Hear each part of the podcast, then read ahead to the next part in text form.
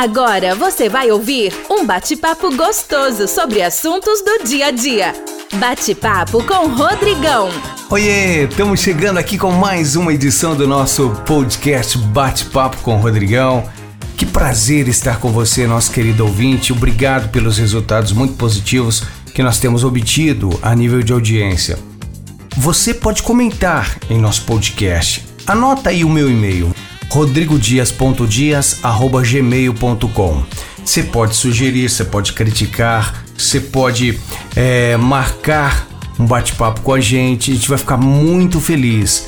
E a gente conta sempre com o apoio da Olianque Ribeirão, também da Gigatudo by Distrinox, da Grilles Pizza. Gente, a pizza da Paula é show, é sensacional. grillespizza.com.br vai lá e você vai conferir o que eu tô falando para você.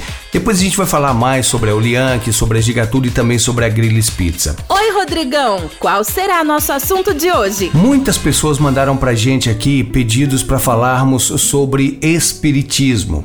E a gente não quer aqui dizer e deixar bem claro que o Espiritismo é a melhor religião. Não existe isso, até porque o Espiritismo não é só religião, ele é religião, ciência e filosofia. Religião, porque ele vai cuidar dos assuntos da divindade. Ciência, porque ele vai explicar algumas coisas que só mesmo a ciência pode explicar, como por exemplo a mediunidade de incorporação. Muitas pessoas pensam que na mediunidade de incorporação o espírito comunicante ele vai entrar no corpo da pessoa e vai se comunicar. Não é assim. A ciência diz para nós que dois corpos não ocupam o mesmo espaço. Então a gente já sabe que o espírito comunicante fica ao lado da pessoa e passa para ela tudo o que ele quer dizer, seja em forma oral, seja em forma escrita. E filosofia, porque vai ditar para nós algumas regras e estilos de vida. Como, por exemplo, as dificuldades que nós enfrentamos não é culpa de Deus, e sim é nossa culpa. Os erros que nós provocamos, as dificuldades que nós criamos em nosso caminho são de responsabilidade nossa. Então ele coloca para nós a evidência de que não existe só essa vida, não tem essa questão de vida monoteísta. Então existe, vida na Terra e existe vida em todos os espaços. Ah, mas em Marte existe vida também? Existe vida, mas não da maneira como nós olhamos, né? Os nossos olhos, a nossa visão é limitada. São esferas diferentes, entendeu? E nós fizemos o convite mais uma vez aceito pelo Márcio Antônio Dias, que é lá de Bertioga. O Márcio Antônio Dias é, tem um grupo de WhatsApp chamado Manhã com Jesus. Gente, são mensagens maravilhosas, daquelas que engrandecem você e que principalmente esclarecem muitas dúvidas. Ô Márcio, muito bom ter você aqui com a gente de novo, tá? Para começar, eu tenho uma pergunta pessoal para te fazer. Por que, quando nós começamos a fazer o culto do Evangelho no lar, a impressão que nós temos é de que tudo começa a bagunçar em nossas vidas, pensamentos estranhos, as pessoas se voltam contra nós, uma certa desarmonia acontece. Nesses momentos, quando percebemos isso, Márcio, nós devemos ou não prosseguir com os cultos. Isso certamente ocorre porque os espíritos inferiores, que não desejam que a luz se faça presente em nossas vidas e em nossos lares, ao perceber o risco que o culto do Evangelho no lar poderá trazer para o intento deles de nos manter sob influência, vão procurar de todas as formas, atrapalhar, colocar empecilhos para que desistamos. Por essa razão, devemos perseverar, procurar vencer as dificuldades que surgirem, porque o resultado adquirido com essa prática, equilíbrio e harmonia do ambiente doméstico e fortalecimento dos laços de família, vale todo o nosso empenho. E temos perguntas aqui, Márcio, dos nossos ouvintes que nos enviam através do e-mail. O Felipe Lourenço, do bairro Ipiranga, aqui de Ribeirão, pergunta o seguinte: O Espiritismo é a religião abençoada por Jesus? Quando ele disse, Eu vou, mas vou enviar um consolador, ele quis dizer que esse consolador seria o Espiritismo? Não diria abençoada, porque isso denotaria que Jesus tem os espíritas como povo escolhido, em detrimento de outros religiosos, igualmente ovelhas de seu rebanho. Mas acreditamos que a doutrina espírita é sim o consolador prometido por Jesus pelas razões expostas a seguir. Antes da crucificação, no momento da última ceia com os apóstolos e discípulos, Jesus promete enviar outro consolador, denominando-o de Espírito de Verdade. Este consolador só viria no futuro, quando a humanidade estivesse mais esclarecida. As seguintes palavras de Jesus expressam a sua promessa. Se me amais, observareis os meus mandamentos e rogarei ao Pai, e ele vos dará outro paráclito, ou seja, Espírito de verdade ou Espírito Santo, para que convosco permaneça para sempre. O Espírito de verdade, que o mundo não pode acolher porque não o vê nem o conhece. Vós o conheceis porque permanece convosco não vos deixareis órfãos, eu virei a vós. Por sua vez, acrescenta Kardec: o Espiritismo vem no tempo previsto cumprir a promessa do Cristo. Presede ao seu advento o Espírito de verdade. Ele chama os homens à observância da lei, ensina todas as coisas, fazendo compreender o que o Cristo só disse por parábolas. Disse o Cristo: Ouça os que têm ouvidos para ouvir. O Espiritismo vem abrir os olhos e os ouvidos, porque fala sem figuras e sem alegorias. Levanta o véu intencionalmente lançado sobre certos mistérios. Vem, finalmente, trazer a suprema consolação aos deserdados da terra e a todos os que sofrem, atribuindo causa justa e fim útil a todas as dores. Em outras palavras, não basta relembrar os ensinamentos proferidos por Jesus, mas entendê-los plenamente sem as limitações da linguagem literal ou simbólica comum dos textos evangélicos. O primeiro consolador é, obviamente, o próprio Evangelho. O outro, o consolador prometido, é o Espiritismo assim entendido porque revive as lições evangélicas na forma como Cristo ensinou, livres de dogmas e normas teológicas, e também por esclarecê-las em espírito e verdade. Percebe-se então que o papel de Jesus não foi o de simples legislador moralista sem outra autoridade que a sua palavra. Ele veio dar cumprimento às profecias que haviam anunciado o seu advento. Sua autoridade decorria da natureza excepcional do seu espírito e de sua missão divina. Veio ensinar aos homens que a verdadeira vida não é a que transcorre na terra, e sim no reino dos céus. Veio ensinar-lhes o caminho que conduz a esse reino, os meios de eles se reconciliarem com Deus e de pressentir esses meios na marcha das coisas por vir para a realização dos destinos humanos. Entretanto, não disse tudo, limitando-se a respeito de muitos pontos a lançar o germen de verdades que, segundo ele próprio declarou, ainda não podiam ser compreendidas. Falou de tudo, mas em termos mais ou menos explícitos. Para apanhar o sentido oculto de palavras suas, era necessário que novas ideias e novos conhecimentos lhe trouxessem a chave, e essas ideias não podiam surgir antes que o espírito humano houvesse alcançado um certo grau de maturidade. Contudo, para compreendermos integralmente a mensagem de Jesus, devemos aprender a decodificá-la. Precisamos de uma chave. Esta chave é a doutrina espírita. Jesus, o mestre, Kardec, o professor. Jesus a porta, Kardec a chave, como afirma Emmanuel. Assim conclui Allan Kardec. O Espiritismo realiza o que Jesus disse do Consolador prometido, conhecimento das coisas, fazendo que o homem saiba de onde vem, para onde vai e porque está na terra. um chamamento aos verdadeiros princípios da lei de Deus e consolação pela fé e pela esperança. Se indagados sobre o que tem feito o Espiritismo na Terra na sua ação consoladora, poderemos repetir o que disse Kardec em seu discurso pronunciado em 19 de setembro de 1861 na cidade de Lyon. Ele disse: Ele tem impedido inúmeros suicídios. Devolveu a paz e a concórdia a grande número de famílias tornou mansos e pacientes homens violentos e coléricos. Deu resignação aos que não a tinham, consolações aos aflitos.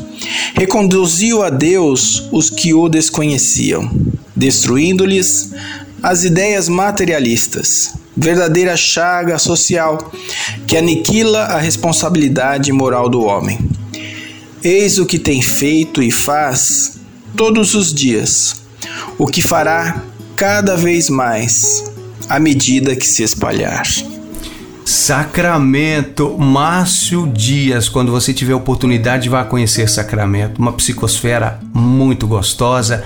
E a Bianca Rodrigues é lá de Sacramento. Sacramento é o berço do Espiritismo em Minas Gerais.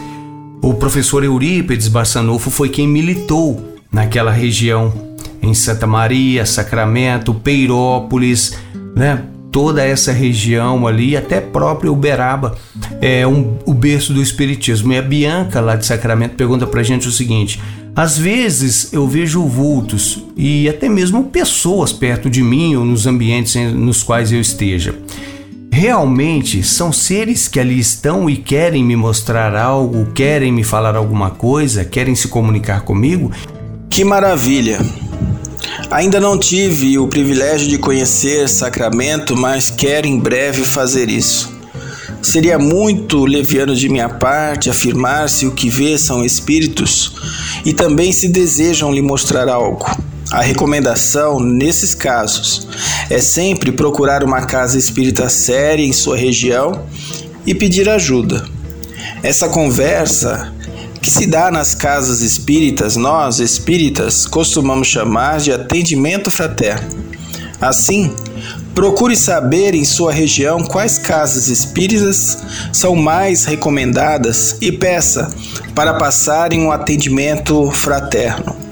Certamente eles poderão lhe orientar melhor através dessa conversa amiga. De Uberaba, nossa terrinha, Fabiane Fernandes, tudo bem, Fabiane? A pessoa que de repente aparece surtada é porque ela está sendo incomodada ou, como se diz, obsediada por espíritos do mal?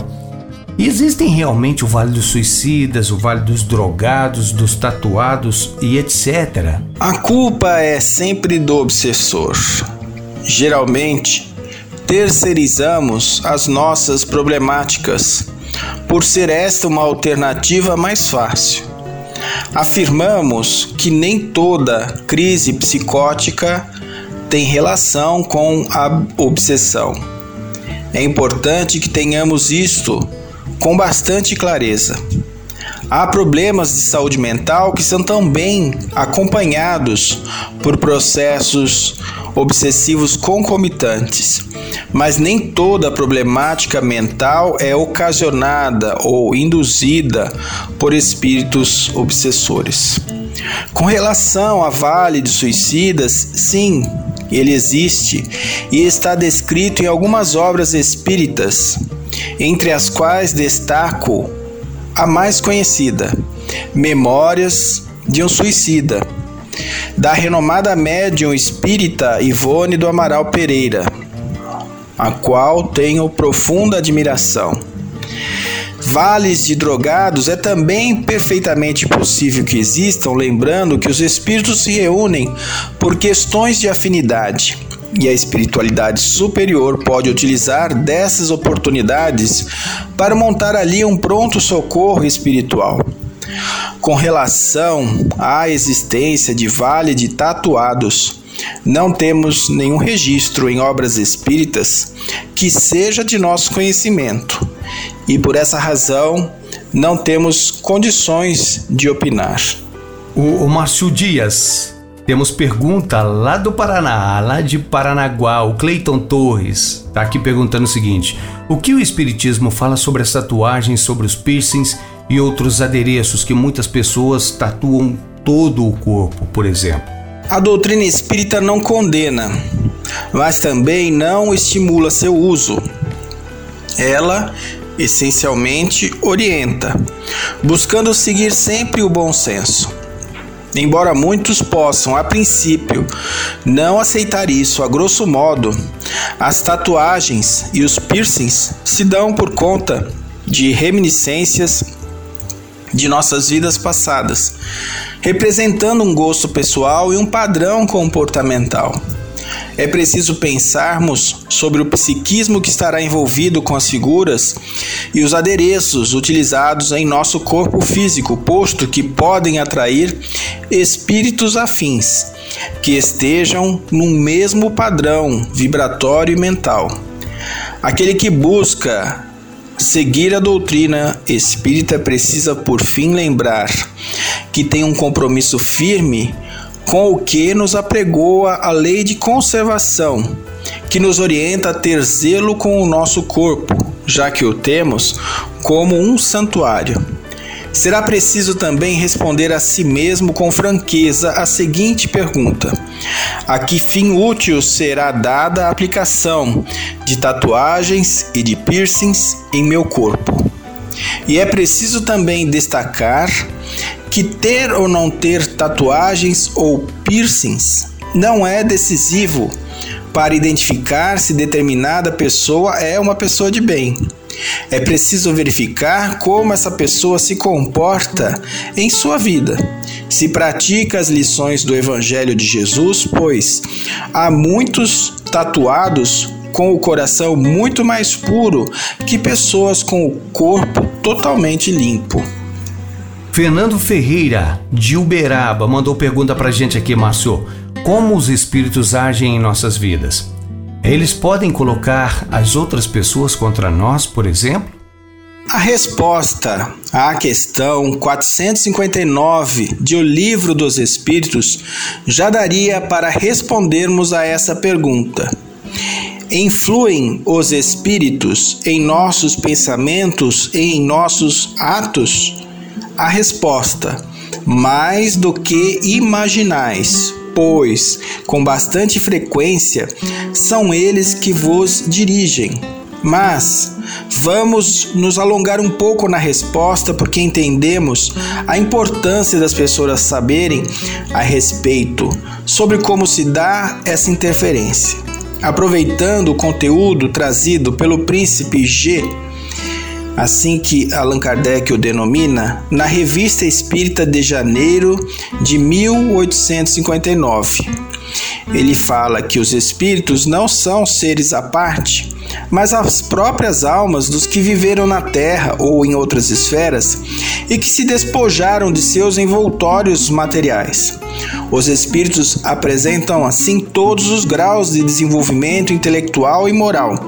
Consequentemente, há espíritos bons e maus, esclarecidos e ignorantes, levianos e mentirosos, velhacos e hipócritas, que procuram enganar e induzir ao mal, assim como usar em tudo muito superiores que não procuram senão fazer o bem. Esta distinção é um ponto capital.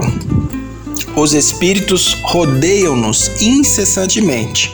Malgrado nosso, dirigem os nossos pensamentos e as nossas ações, assim influindo sobre os acontecimentos e sobre os destinos da humanidade.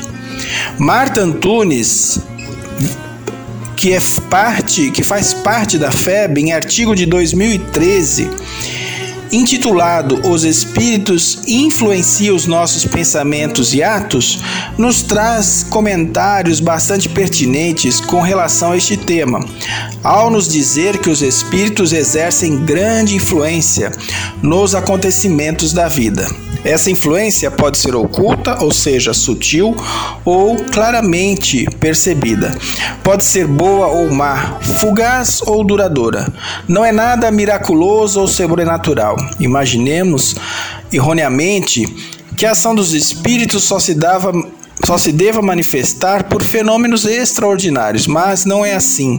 Razão porque nos parece oculta a sua intervenção e muito natural o que se faz com o concurso deles. Assim, por exemplo, eles provocarão o encontro de duas pessoas que julgarão encontrar-se por acaso. Inspirarão alguém a ideia de passar por tal lugar, chamarão sua atenção para determinado ponto se isso levar ao resultado que desejam, de tal modo que o homem, acreditando seguir apenas o próprio impulso, conserva sempre o seu livre arbítrio. A influência dos espíritos é ocorrência comum, garantida pelos princípios da sintonia mental, pois, como nos lembra o espírito Emmanuel no livro Roteiro, é no mundo mental que se processa a gênese de todos os trabalhos da comunhão de espírito a espírito. Contudo, antes de ser estabelecida a sintonia entre duas mentes, ocorrem os processos de afinidade intelectual ou moral, ou ambas, pois o homem permanece envolto em largo oceano de pensamentos, nutrindo-se de substância mental em grande proporção. Toda criatura absorve sem perceber a influência alheia nos recursos imponderáveis que lhe equilibram a existência. Assim, estamos assimilando correntes mentais de maneira permanente, de modo imperceptível, ingerimos pensamentos a cada instante, projetando em torno de nossa individualidade as forças que acalentamos em nós mesmos. Somos afetados pelas vibrações de paisagens, pessoas e coisas que nos cercam. Se nos confiamos às impressões alheias de enfermidade e amargura, apressadamente se nos altera o tônus mental, inclinando-nos à franca receptividade de moléstias indefiníveis. Se nos devotamos ao convívio com pessoas operosas e dinâmicas, encontramos valioso sustentáculo aos nossos propósitos de trabalho e realização. Resta saber quais serão as nossas escolhas de sintonia.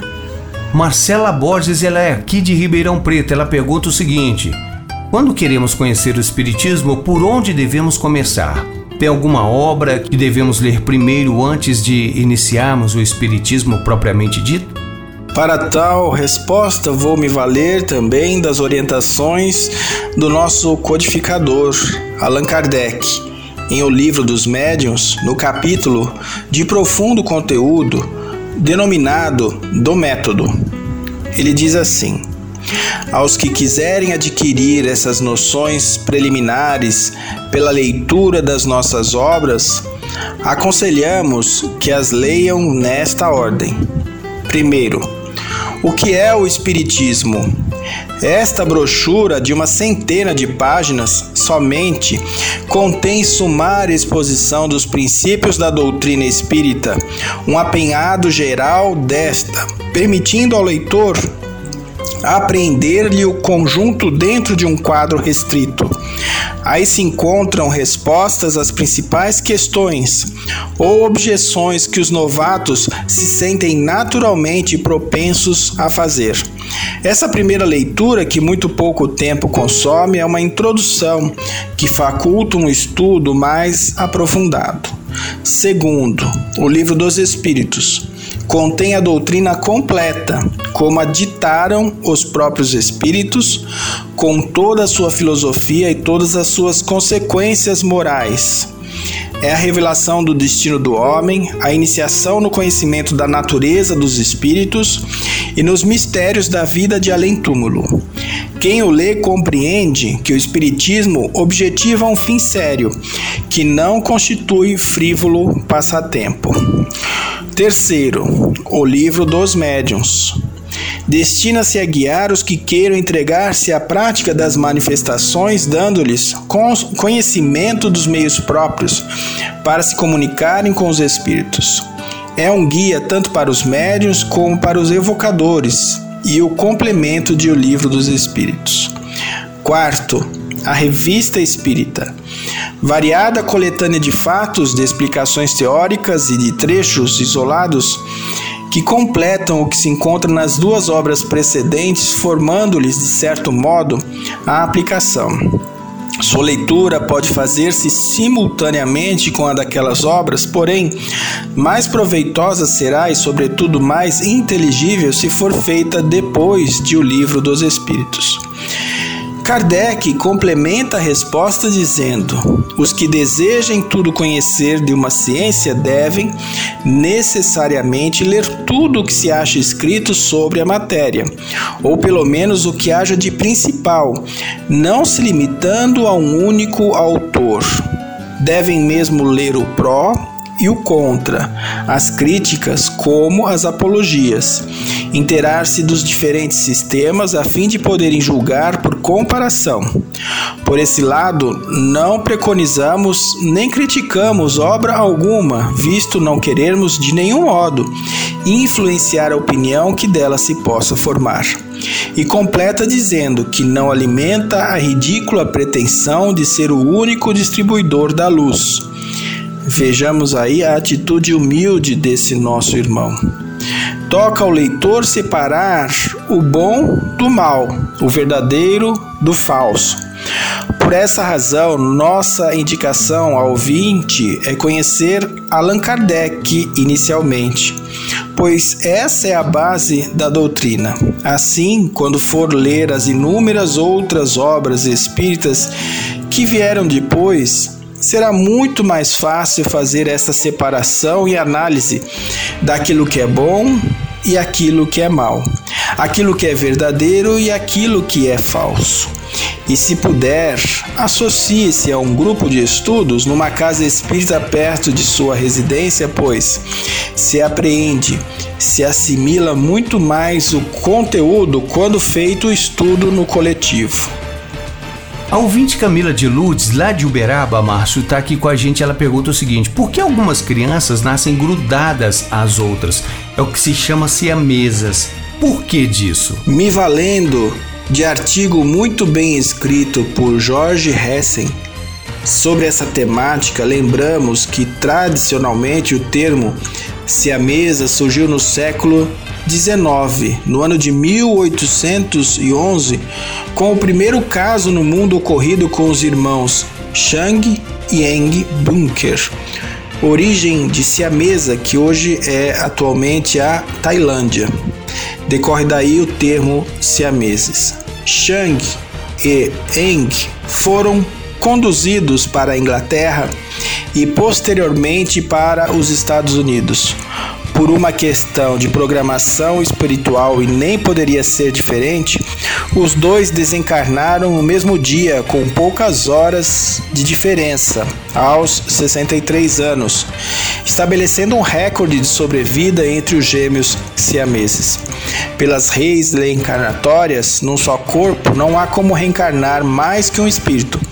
Mas no caso dos seres siameses, existem dois espíritos em corpos unidos biologicamente, grudados, com dois cérebros, dicéfalos, dois indivíduos, duas mentes. Nas reencarnações, os espíritos simpáticos aproximam-se por analogia de sentimentos e sentem-se felizes por estar juntos. Os seres que não se toleram, nesse caso, se repulsam e são infelizes no convívio. É da lei. Nos casos dos gêmeos siameses, do ponto de vista reencarnatório, que razões levariam a justiça divina a permitir tais anomalias físicas? Porque esses espíritos necessitam permanecer algemados biologicamente, compartilhando órgãos e funções orgânicas sabendo que nada nos é mais intrínseco, ou seja, íntimo e pessoal, que o organismo físico, os chifópagos, via de regra, são dois espíritos ligados por cristalizados ódios construídos ao longo de muitas reencarnações e que reencarnam nestas condições raramente por livre escolha e nem por punição de Deus. Aliás, Deus não pune nem castiga, apenas corrige suas criaturas mas por uma espécie de determinismo originado na própria lei de ação e reação, causa e efeito. alternando-se as posições como algoz e vítima e também de dimensão física e extrafísica, constrangidos por irresistível atração de ódio e desejo de vingança, buscam-se sempre e culminam-se reaproximando em condições comoventes que os obriga a compartilhar até do mesmo sangue vital e do ar que respiram. A vida física dolorida possibilitará que ambos os espíritos, durante a experiência anômala no corpo carnal, finquem laços de união e sustentação moral, catalisando sentimentos de amizade, fraternidade e início provável de uma reconciliação pelo perdão. Ainda mesmo entre espíritos afins ou simpáticos, a experiência descrita deverá ser uma vivência muito dolorosa. E não obstante ambos aceitarem ou serem forçados a cumprir juntos, visando amenizar traumas morais do passado, para robustecer a reaproximação necessária agora e no futuro. E nessas reflexões doutrinárias não há como desconsiderar que os pais são invariavelmente coparticipantes do processo. Até porque são os vínculos solidários do passado que os impõem a experimentar o drama da vida atual com os filhos. Não podemos afirmar que são vítimas ingênuas de uma lei natural, injusta e arbitrária. O reencontro comum pelas afinidades que atraem pais e filhos por simbiose magnética apenas retrata os lídimos mecanismos da lei de causa e efeito, a qual todos estamos submetidos. Márcio Antônio Dias, a gente fica muito feliz de você ter aceito o nosso convite Obrigado por elucidar as nossas dúvidas, as dúvidas dos nossos ouvintes. Foi de uma importância muito grande e de uma instrução enorme. E a gente sabe que pode sempre contar contigo. Nós temos aqui algumas milhares de perguntas e em outra oportunidade a gente quer que você esteja com a gente, tá bom? Muito obrigado, que Jesus te abençoe. Gostaria de deixar aqui o meu agradecimento por essa grande oportunidade de falar da doutrina espírita a você, Rodrigo, Rodrigão, por essa oportunidade bendita que está nos dando, pois toda vez que nós falamos a doutrina, para nós é uma grande satisfação e sabemos que essa mensagem pode chegar a pessoas que estejam no momento precisando de algum alento. Espero poder ter contribuído com as respostas às várias perguntas que foram feitas muitas muito boas, né? Que diga-se de passagem, excelentes perguntas que foram feitas aí pelo pessoal que ouve o seu a sua rádio, o seu programa. Um grande abraço fraterno a todos. Até mais. A você, nosso ouvinte, esperamos que as suas dúvidas tenham sido esclarecidas. Se não tiverem sido esclarecidas e precisar de mais é, soluções, Manda um e-mail pra gente aí, rodrigodias.dias.gmail.com. Então se aproveita, se comenta, você critica, você é, pode fazer suas sugestões. Rodrigo, eu quero falar de um assunto tal, vamos falar de um assunto tal que você quiser abordar. Tá bom? Fique à vontade.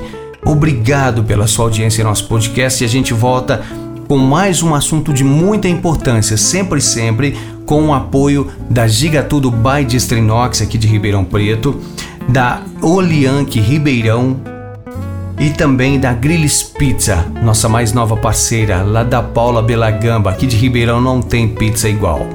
Um grande abraço a vocês, tudo de bom, que Jesus abençoe.